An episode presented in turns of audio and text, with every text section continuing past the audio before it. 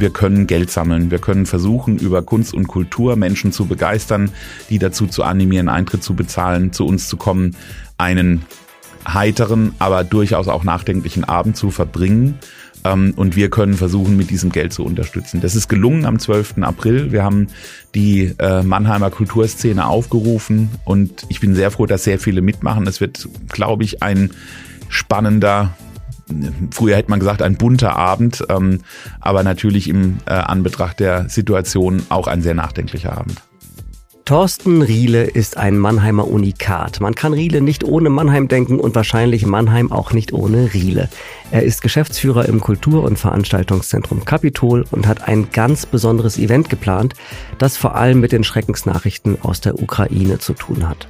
Herzlich willkommen zu Mensch Mannheim, dem Interview-Podcast des Mannheimer Morgen. Ich bin Carsten Kammholz und wer noch nicht weiß, in diesem Podcast spreche ich mit Persönlichkeiten aus Mannheim und der Metropolregion über Themen, die sie selbst oder die Gesellschaft bewegen. So, aber jetzt zu Ihnen, lieber Thorsten Riele. Schön, dass Sie da sind. Vielen Dank vor allen Dingen für die netten Worte am Anfang. Ja, ich habe mir richtig Mühe gegeben. Aber es stimmt, glaube ich. Sie sind ein Unikat hier in Mannheim. Mit Unikat verbindet man ja immer jemanden, der was ganz Besonderes ist. Als solches sehe ich mich überhaupt nicht. Ich bin vielleicht eher ein Mannheimer Original. Man könnte sagen, ich bin halt nie hier weggekommen, sondern immer hier geblieben. Ah, darüber reden wir auch gleich am Anfang, denn wir müssen Thorsten Riele erklären. Wir müssen über ihre Biografie sprechen.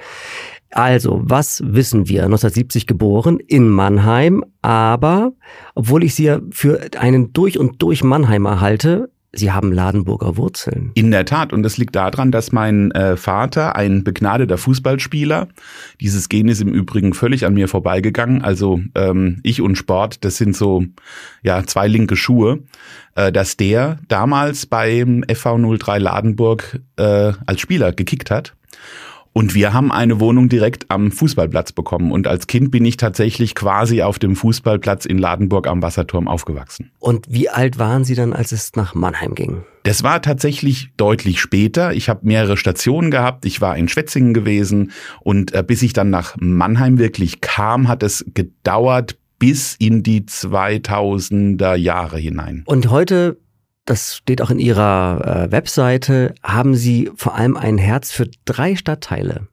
Und ja, das müssen Sie erklären. in der Tat, gerne. Ähm, das ist zum einen der Stadtteil, in dem ich wohne, das ist Rheinau, also der südlichste Stadtteil Mannheims. Ich wohne direkt am Rheinauer See. Und äh, wenn ich aus der Tür laufe und über die Straße gehe, bin ich schon in Brühl-Rohrhof. Also wirklich am südlichsten Zipfel. Und äh, Rheinau, insbesondere Rheinau Süd, hat es mir einfach unglaublich angetan. Äh, wir wohnen da seit äh, fünf Jahren und es ist ein sehr charmanter, interessanter Stadtteil, weil er so unglaublich unterschiedliche Strukturen hat. Wir haben Rheinau Mitte, wir haben Pfingstberg, wir haben Kasterfeld und eben Rheinau Süd. Und das sind jeweils immer ganz, ganz unterschiedliche eigene Stadtteile. Das ist so der eine äh, Stadtteil, mit dem ich mich verbunden fühle. Der andere Stadtteil, in dem ich arbeite, die Neckarstadt, insbesondere die Neckarstadt West. Das Kapitol liegt eigentlich auf der Neckarstadt Ostseite. Die Waldhofstraße ist genau die Mitte. Aber auch da, wenn ich aus dem Kapitol rausgehe, über die Straße gehe, bin ich in der Neckarstadt West. Ein unglaublich pulsierender Stadtteil, der meines Erachtens der unterschätzteste Stadtteil in Mannheim ist, weil er unglaublich vieles Potenzial hat und ähm, sehr viele interessante Menschen dort ankommen und leider sehr, sehr oft wieder wegziehen. Es ist ein Durchgangsstadtteil, aber es gibt einen Kern von Menschen, die seit vielen Jahren versuchen, diesen Stadtteil nach vorne zu bringen. Und da passiert ja momentan ganz viel. Ich nenne mal Stichwort Campus beispielsweise, also die Idee, den Kindern, die dort leben, ähm, ja, eine Beschäftigung zu geben, mit ihnen den Stadtteil zu entwickeln, sie als Persönlichkeit zu entwickeln. Und ich freue mich sehr, dass es gelungen ist, diesen Campusverein zu gründen. Dort bin ich auch Gründungsmitglied und es macht unglaublich viel Spaß. Ja, und der dritte Stadtteil ist der Heimatstadtteil meiner Mutter, nämlich Seckenheim. Da kommt die äh, Familie meiner Mutter her. Äh, da darf ich auch als Stadtrat äh, zuständig sein seitens unserer Fraktion und äh, dort äh, den Stadtteil mit begleiten. Und der ist wieder völlig anders. Ähm, Seckenheim ist für mich ein aufgepumptes, zu groß gewordenes Dorf. Also das hat ganz viele dörfliche Strukturen, in denen jetzt in den letzten Jahren unglaublich viele Familien zugezogen sind. Und dieses Spannungsfeld, was es dort gibt, das ist unglaublich interessant zwischen denen, die dort schon Generationen leben, wie beispielsweise meine Familie, äh, und auf der anderen Seite denen, die dort neu angekommen sind. Und das ist ähm, eine große Herausforderung. Ja, und ich liebe eigentlich Herausforderungen. Ich glaube, es gibt sogar noch einen vierten Stadtteil, und zwar Friedrichsfeld ist richtig, Friedrichsfeld gehört unmittelbar mit dazu, weil es dort ähm, in meiner äh, politischen Tätigkeit äh, darum geht, dass ich für Rheinau, Seckenheim und Friedrichsfeld zuständig bin. Ähm, insofern, ich will die Friedrichsfelder jetzt überhaupt gar nicht vernachlässigen, ganz im Gegenteil. Das ist ja noch dörflicher äh, als Seckenheim ähm, und hat genau aus dem Grund auch seinen Charme. Ähm, und da haben wir es tatsächlich mit im Moment mit einer Struktur zu tun, die im Umbruch äh, steht, weil äh, viele ältere Menschen schlicht und ergreifend aus Altersgründen äh, dort ähm, ja in großen Immobilien und Häusern leben und wir uns überlegen, wie geht denn das weiter? Wie kann man denn so einen Stadtteil vielleicht auch neu denken, äh, indem man vielleicht auch Wohngemeinschaften beispielsweise gründet äh, oder indem man Menschen zusammenbringt, die jetzt erst im ersten Augenblick gar nichts miteinander zu tun haben. Das ist nochmal eine ganz andere Herausforderung.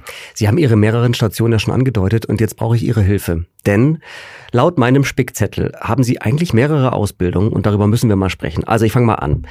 In Summe sind Sie Rettungssanitäter, Tageszeitungsredakteur, Pressesprecher, haben Politik und BWL studiert, sind Eventmanager und vor allem natürlich Kapitolretter. Und das alles gebündelt in den 90er Jahren.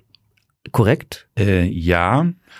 Und man muss es, glaube ich, anders in die Reihenfolge bringen. Ich habe erst angefangen zu studieren nach meinem Abitur ähm, oder andersrum, zwischen Abitur und Studium war ich Rettungssanitäter, da habe ich meinen äh, äh, meinen Zivildienst äh, geleistet, war schon immer in Ladenburg bei den Johannitern verbunden äh, und auch heute noch sehr verbunden mit dem äh, mit dem Verein, mit der Organisation. Dann habe ich tatsächlich versucht, Politik und BWL zu studieren.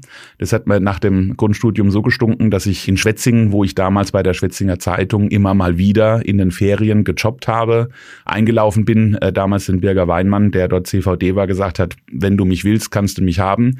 Und er gesagt hat, okay, ab September fängst du an, machst du dein Volontariat. Und dann ging das quasi immer so weiter. Was wollten Sie eigentlich mal werden? Ja, gute Frage. Meine Mutter sagt immer, ähm, sie hätte mich immer als Pfarrer gesehen auf der Kanzel, lag aber auch mit da dran, wieder andere Geschichte. Da kommen wir wieder auf die äh, Fußballleidenschaft meines Vaters. Der hat mal äh, in Altenbach trainiert, ein Stadtteil von äh, Schriesheim, oben auf der Kippe. Also der alte Fußballplatz, der, der hieß Kippe, der war, man musste quasi in Altenbach den Berg weit, weit hochfahren, ganz nach oben und dann war dort der Sportplatz gewesen.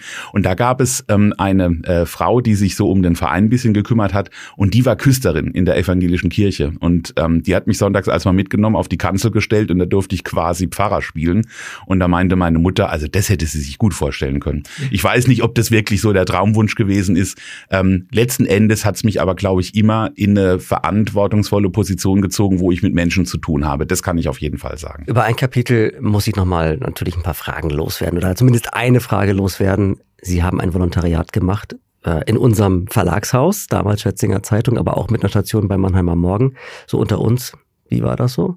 Ach ja, sehr spannend. Ich war dann nach Hockenheim abgestellt, zu der Hockenheimer Tageszeitung, zu Hans Schuppel, äh, der dort seit Jahren und Jahrzehnten schon gearbeitet hat. Und ich war für die Landgemeinden Altlusheim, Neulusheim und Reilingen zuständig.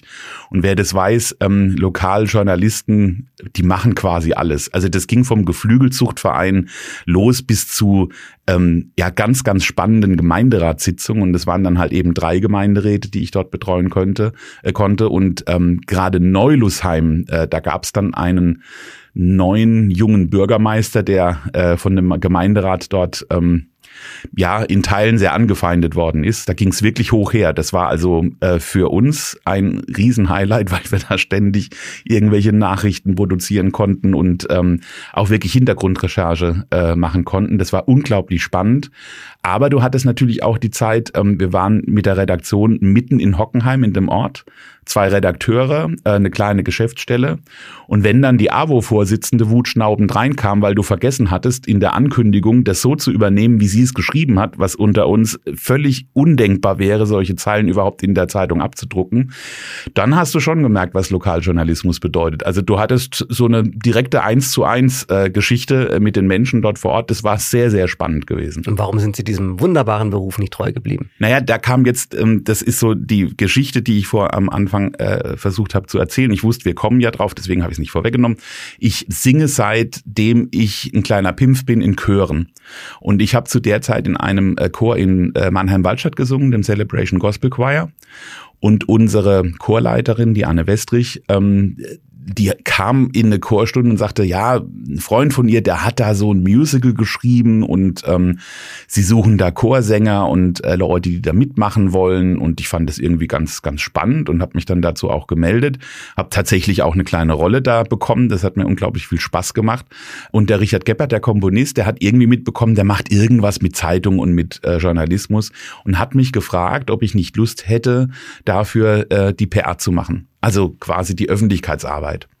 Ich habe mir das dann kurz überlegt und dachte, das ist für mich so interessant und auch so spannend, ähm, das will ich einfach mal ausprobieren. Und so bin ich relativ schnell in diese ganze Geschichte Kunst, Kultur, wie manage ich so eine Veranstaltung, ähm, was braucht es dazu, um Menschen zu begeistern, in überhaupt ein Konzert oder äh, in ein Musical zu gehen.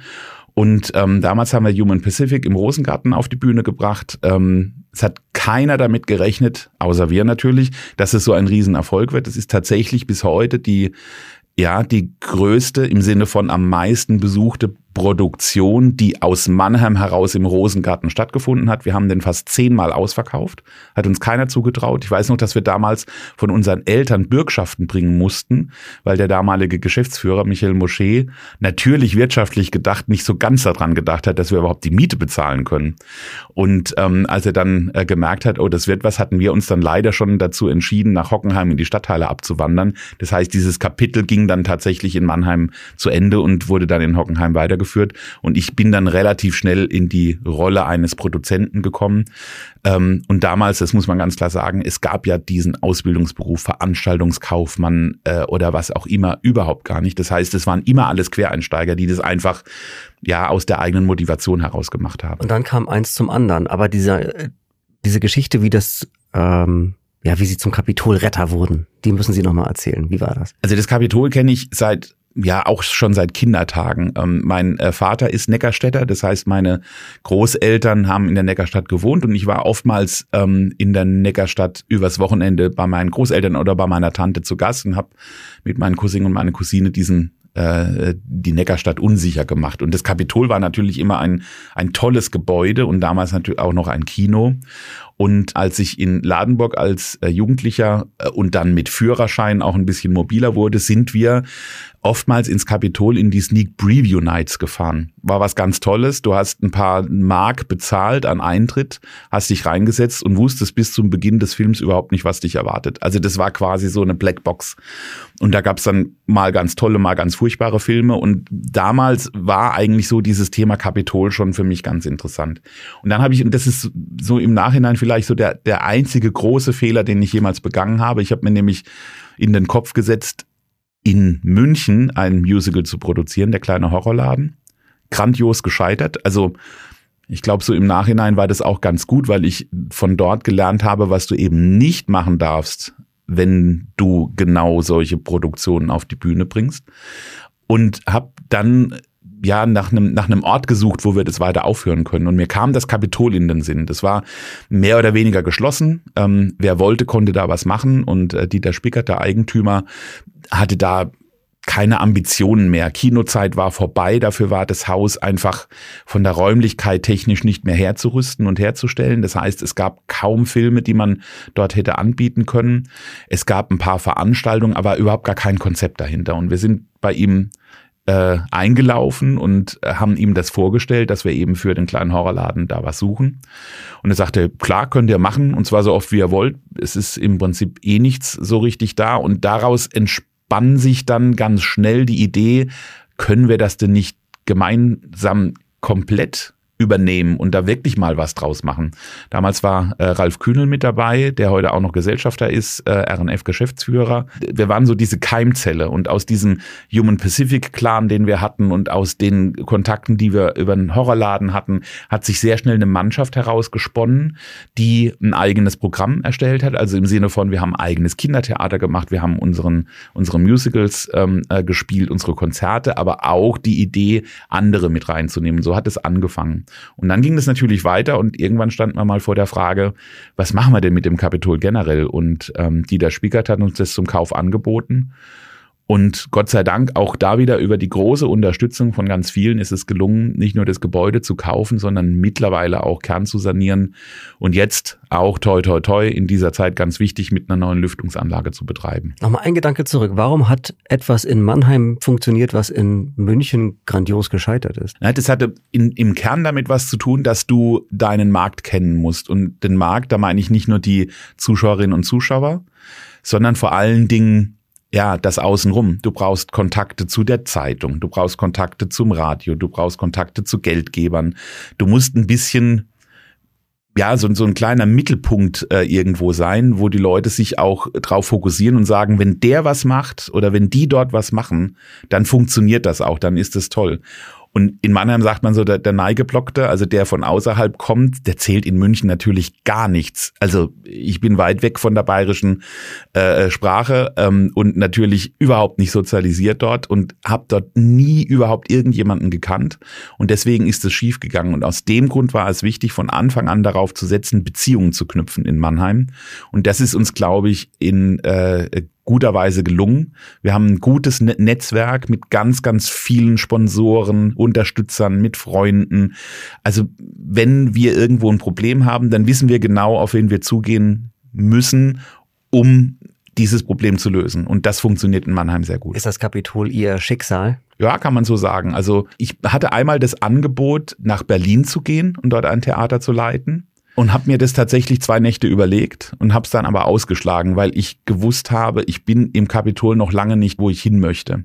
Das war so relativ am Anfang, das war also schon Ende der 90er Jahre. Das war so eine Situation, wo mir eigentlich klar wurde, ähm, wenn du das jetzt nicht verkackst und wenn du da wirklich dran bleibst und alles Herzblut in dieses Projekt steckst, dann kann daraus wirklich was sehr, sehr Großes werden. Und ich bin eigentlich froh darüber, ähm, und das habe ich auch dem wirklich guten Team zu verdanken, was mit mir dort arbeitet, dass wir diese gemeinsame Energie da reinstecken und eigentlich jeder an seinem Platz genau weiß, worum es geht und auch das gleiche Ziel vor Augen hat, nämlich, dass dieses Haus auf jeden Fall erhalten bleiben muss. Sie sind im Nebenamt Politiker, Fraktionschef der SPD im Gemeinderat und vor allem Kulturpolitiker und das aus Leidenschaft. Nun hatten wir über die Pandemie eine Phase, in der freischaffende Künstler, kleinere Kultureinrichtungen, Festivals unglaublich gelitten haben und äh, teilweise auch finanziell an den Rand der Existenz geraten sind. Würden Sie sagen, dass diese Pandemie vieles in der Kultur schon zerstört hat oder ist das alles noch zu retten? Also zum einen, das will ich vielleicht vorwegschicken, war mir von Anfang an klar, dass wir zumindest was das Finanzielle anbetrifft, nicht im Stich gelassen werden.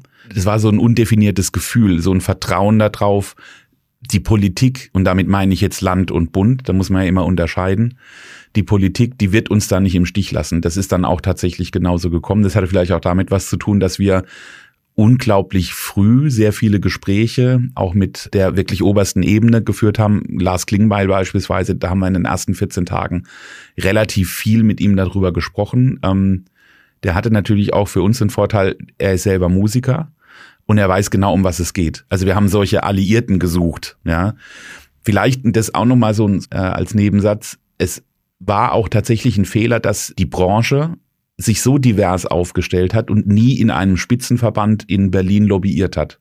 Lobbyismus wird ja immer so ein bisschen, naja, ja, als was, als was Schlechtes angesehen. Im äh, Wortsinn ist es aber eigentlich etwas, äh, da geht es darum, seine eigenen Interessen zu vertreten und dafür zu sorgen, dass, dass ein Verständnis dafür existiert.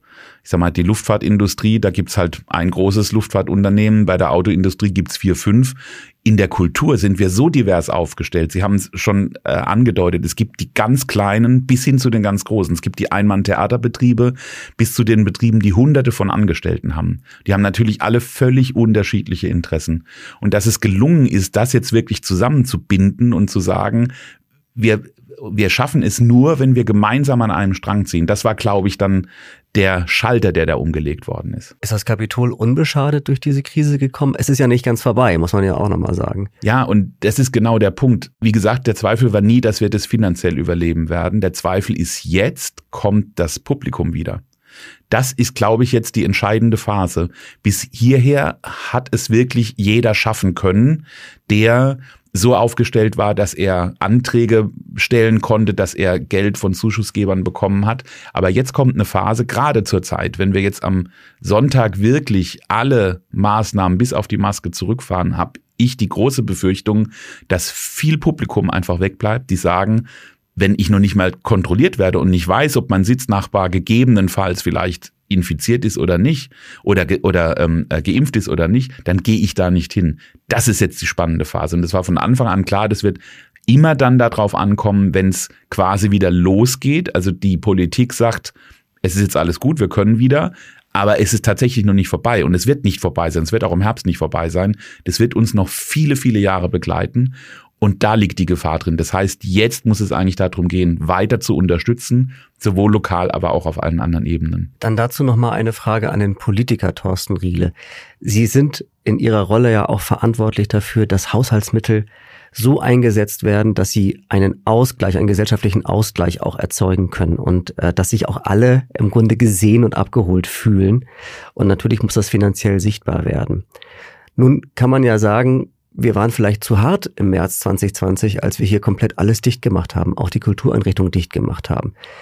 Gibt es da im Rückblick so ein dumpfes Gefühl, dass man da möglicherweise übers Ziel hinausgeschossen ist? Wie sehen Sie das heute? Also bei mir persönlich nicht. Ich hielt und halte es immer noch für richtig, dass diese Maßnahmen durchgeführt worden sind. Ich halte es übrigens auch für richtig, dass wir jetzt in die Lockerungen gehen, weil das Versprechen war ja immer, wenn die hohen Fallzahlen nicht dazu führen, dass unser Gesundheitssystem überlastet ist, dann fahren wir die ähm, Maßnahmen auch entsprechend zurück. Deswegen ist es zunächst mal richtig, dass das entsprechend passiert. Also die Maßnahmen selbst habe ich nie in Frage gestellt. Was ich in Frage stelle nach wie vor ist teilweise die panikartige Umsetzung von Maßnahmen. Wenn du sonntags nachts um 22.15 Uhr die Verordnung des Landes Baden-Württemberg liest, die am Montag früh 0 Uhr bereits eingesetzt ist und dann gilt, dann ist es ein Zeitraum, immer noch nach zwei Jahren, wo ich mich frage, verdammte Hacke, geht das nicht ein paar Tage früher? Also ich brauche doch irgendwie eine Verlässlichkeit. Und ähm, wir reden ja auch sehr viel mit dem Land darüber, über die Situation äh, der äh, Kulturschaffenden, vor allen Dingen der Häuser, und versuchen immer zu vermitteln, Leute, gibt uns wenigstens mal ein Signal, wie das am Sonntag, am Montag, am Dienstag, wie ihr das entscheidet. Das Problem ist, dass die selbst nicht wissen. Also da haben so viele mitzureden, dass dass derjenige, der das zusammenfügt, sagt, ich kann Ihnen Stand heute das sagen, aber ob das morgen noch gilt, weiß ich nicht. Und das ist schwierig. Also eine Politik, die diese Verlässlichkeit nicht aufzeigt und die aus meiner Sicht heraus panikartig auf, nach zwei Jahren immer noch, auf bestimmte Dinge reagiert, die ist meines Erachtens falsch. Da braucht es eine andere Verlässlichkeit, da braucht es ein bisschen mehr Vorbereitung und vor allen Dingen eine Mitnahme all derjenigen, die das dann tatsächlich umsetzen müssen. Nun sind Sie ja sogar noch näher dran an den Entscheidern in der Landespolitik und können vielleicht ein Stück weit nachvollziehen, warum so spontan agiert wird oder warum so kurzfristig die Mitteilungen da äh, herausgesendet werden. In der breiten Bevölkerung wird das wahrscheinlich so gut wie gar keiner verstehen. Wären Sie als Landespolitiker, wie würden Sie denn darauf antworten? Warum ist das so? Also wenn ich in der Verantwortung wäre, würde ich dafür sorgen, dass es eben so nicht ist, sondern ähm, dafür sorgen, dass die einzelnen Fachbereiche tatsächlich mit den wichtigen, und wir sind ja alle mittlerweile organisiert, mit den wichtigen Organisationen im Austausch ist, das auch bespricht, die auch mitnimmt, auch erklärt, warum das ist. Das wird im Übrigen uns auch nicht erklärt. Also das wird am Kabinettstisch entschieden und wird dann verordnet.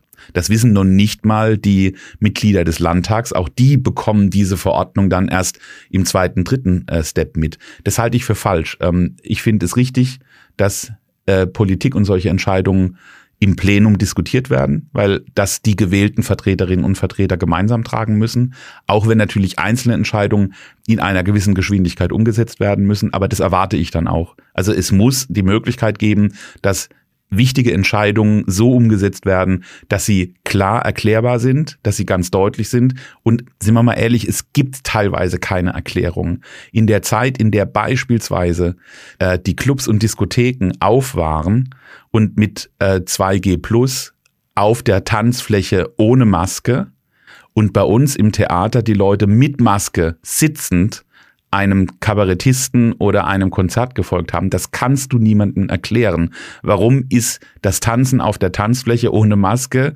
mit entsprechender Ansprache und sind wir mal ehrlich, da schreit man sich eher an, als dass man miteinander flüstert, weil die Musik so laut ist, erlaubt. Und auf der anderen Seite, wenn ich ruhig in einer Comedy oder Kabarett oder Konzertveranstaltung sitze, alle sind fokussiert nach vorne, muss ich die Maske tragen. Es ist nicht erklärbar.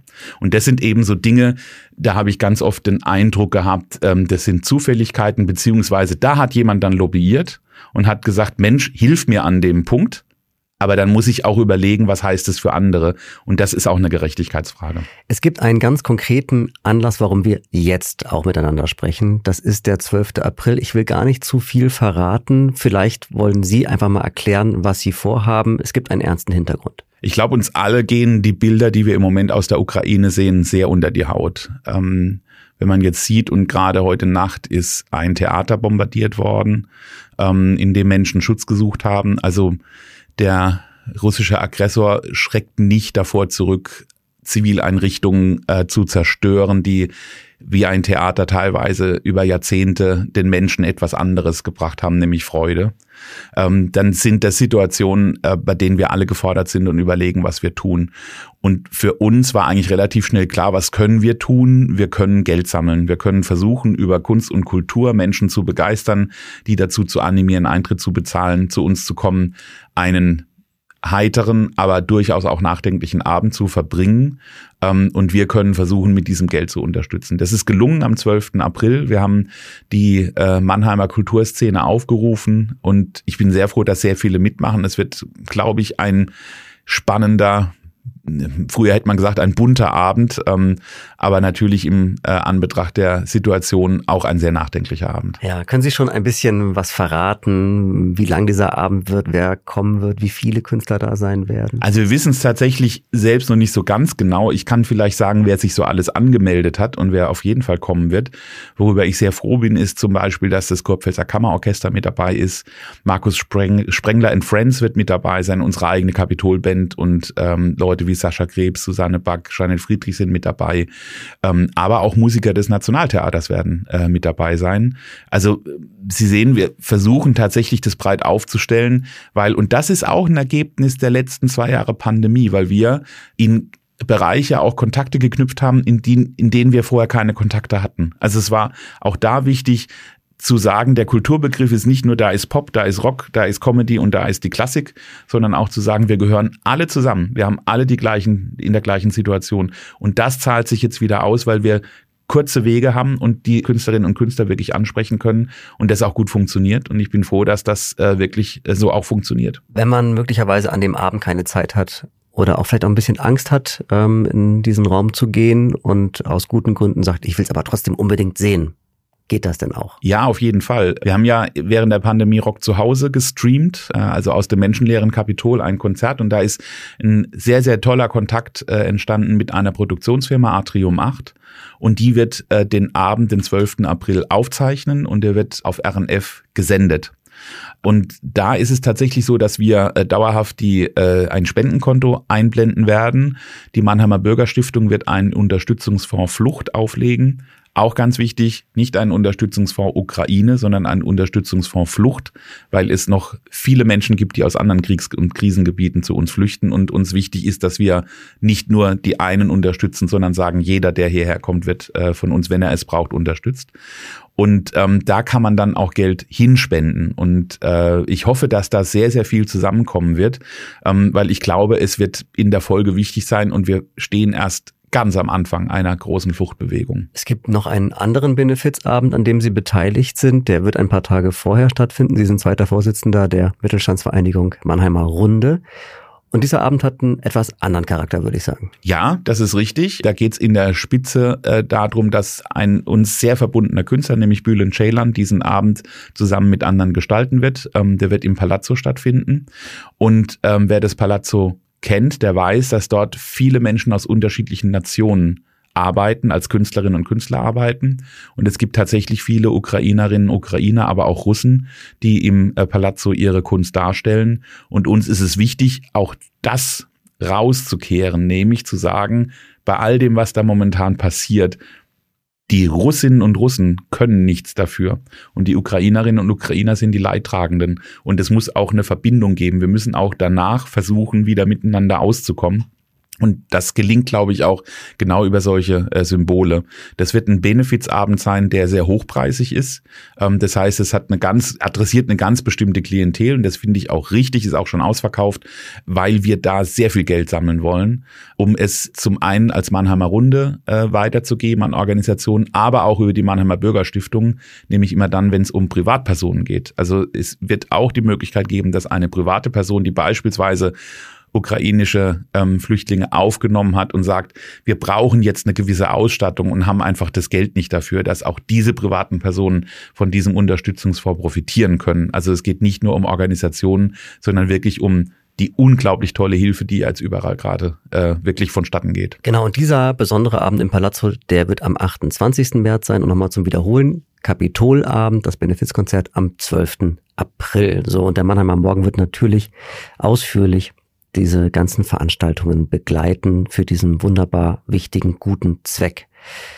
Sie sind politisch sozialisiert und da fragt man sich, was geht da in Ihnen vor, wenn Sie diese Bilder sehen, äh, die Kriegsbilder, aber auch die Bilder der ankommenden Menschen hier, was macht das mit Ihnen? Ja, das führt eigentlich dazu, dass ich mir sofort überlege, was kann ich gegebenenfalls dazu beitragen, äh, um zu unterstützen. Dieses Thema Geld sammeln ist das eine, aber wir hatten gestern Abend auch einen virtuellen Austausch mit Bürgerinnen und Bürgern aus äh, Rheinau. Ähm, dort werden zwei äh, Immobilien belegt mit wahrscheinlich bis zu 300 Menschen, äh, die auf der Flucht zu uns kommen. Und wir haben gemeinsam überlegt, was können wir tun? Denn klar ist, die Menschen kommen unglaublich belastet zu uns. Ich wünsche wirklich niemanden, vor allen Dingen auch keinem Kind, dass man irgendwann mal Bomben fliegen sieht und tote Menschen auf der Straße. Und äh, ich glaube, wir sehen die Bilder in den Tagesthemen mit einer gewissen Distanz und sind dort schon betroffen. Ich kann mir überhaupt gar nicht vorstellen, wie das ist, wenn man wirklich da mittendrin ist es geht jetzt ums Helfen, es geht ums praktische Anpacken. Ähm, da geht es nicht um Politik, da geht es auch nicht um Parteigrenzen. Ich bin eigentlich ganz dankbar, dass wir im Mannheimer Gemeinderat eigentlich da auch ziemlich geschlossen stehen und ähm, auch deutlich gemacht haben, dass wir alles tun werden und auch alles an Mitteln freigeben werden, was jetzt benötigt wird, um wirklich diese nächste Krise, wir kommen aus der einen Krise, gehen sofort in die nächste, äh, auch zu bewältigen. Das heißt, da geht es jetzt ums praktische ähm, helfen. Wir haben zum Beispiel überlegt, was können wir für Angebote machen? Gibt es Spiel- und Sportangebote für die Menschen, die hierher kommen? Da ist der Sportverein, der örtliche mit dabei, der jetzt Übungsleiter stellt, die Kirchengemeinde, die Räume zur Verfügung stellt. Da ist eine äh, Mitarbeiterin von SAP mit dabei, die uns Plattformen zur Verfügung stellt, damit wir uns digital austauschen können. Und das organisieren wir jetzt. Man muss ja sehen, wir waren ja 2015 in einer ähnlichen Situation. Da war aber natürlich die Hilfsbereitschaft eine völlig andere. Also das muss man ja zugeben. Ähm, 2015 waren wir weit weg von der Hilfsbereitschaft, die wir jetzt haben. Gott sei Dank hat sich da was gewandelt, auch in Europa was gewandelt. Also dass die Polen äh, Menschen auf der Flucht aufnehmen, das hätte ja vor einem halben Jahr niemand für möglich gehalten. Vielleicht tut sich dadurch auch was. Also das ist so das eine, aber das, was wir jetzt erleben, ist ja eher mit den 90er Jahren Kosovo-Krieg zu vergleichen. Und in der Situation waren wir ja seit Jahrzehnten nicht mehr. Das heißt, es gibt auch die Strukturen nicht. Wir merken, dass auch die Mitarbeiterinnen und Mitarbeiter in der Verwaltung, die laufen alle völlig, also wirklich bis über beide Ohren voll mit Arbeit die arbeiten das Wochenende durch. Ähm, äh, wir haben ja in äh, Mannheim die Anlaufstelle äh, mit der Jugendherberge, äh, wo die Menschen auf der Flucht zuerst ankommen. Da wird wirklich sieben Tage die Woche, 24 Stunden äh, gearbeitet, in der Hauptsache Verwaltungsmitarbeiterinnen und Mitarbeiter. Und jetzt geht es darum, die auch zu entlasten. Also auch zu sagen, okay, wir schauen, dass wir alles, was außenrum passiert, was also nicht dringend zum Thema Gesundheit, Unterbringung oder Essen und Trinken gehört, dass alles, was außenrum passiert, dass das wirklich auch organisiert wird. Da gibt es ganz viele tolle Organisationen in Mannheim, Bahnhofshelfer beispielsweise, die seit Sonntag wieder am Bahnhof stehen, die Leute abholen, ähm, äh, der, das Bündnis äh, sicherer Hafen mit ganz, ganz vielen Organisationen, die sich äh, da wirklich zusammengetan haben. Da ist Mannheim besonders 2015 diese Mannheim sagt ja Demonstrationen, wo wir mit 15.000 Menschen auf der Straße waren, um zu sagen, ähm, hier geht es nicht um Vorbehalte gegenüber irgendjemand, sondern darum, den, den, Menschen wirklich zu helfen. Das ist Mannheim und da bin ich auch sehr stolz darauf, dass es hier in dieser Stadt so gut gelingt. Es ist gar nicht so einfach, da jetzt einen eleganten Übergang zu meinem Schlussformat zu finden. Aber ich werde trotzdem dieses Schlussformat unbedingt mit Ihnen auch durchexerzieren wollen, denn ich habe da mal ein paar gute Sätze überlegt, lieber Herr Riele. Sind Sie bereit? Ich bin vor allen Dingen gespannt.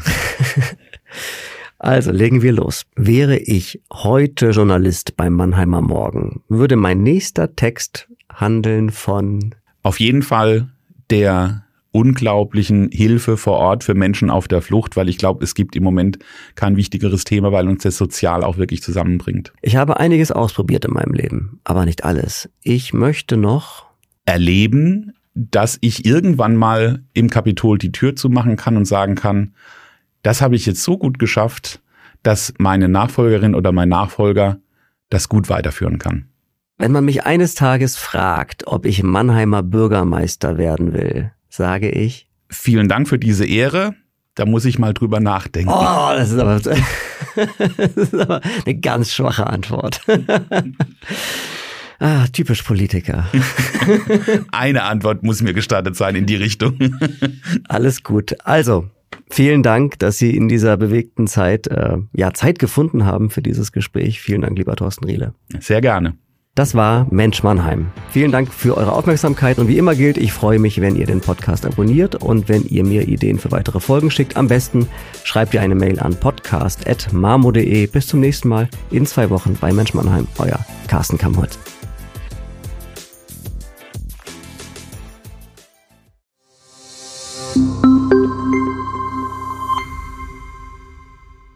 Ein Podcast des Mannheimer Morgen.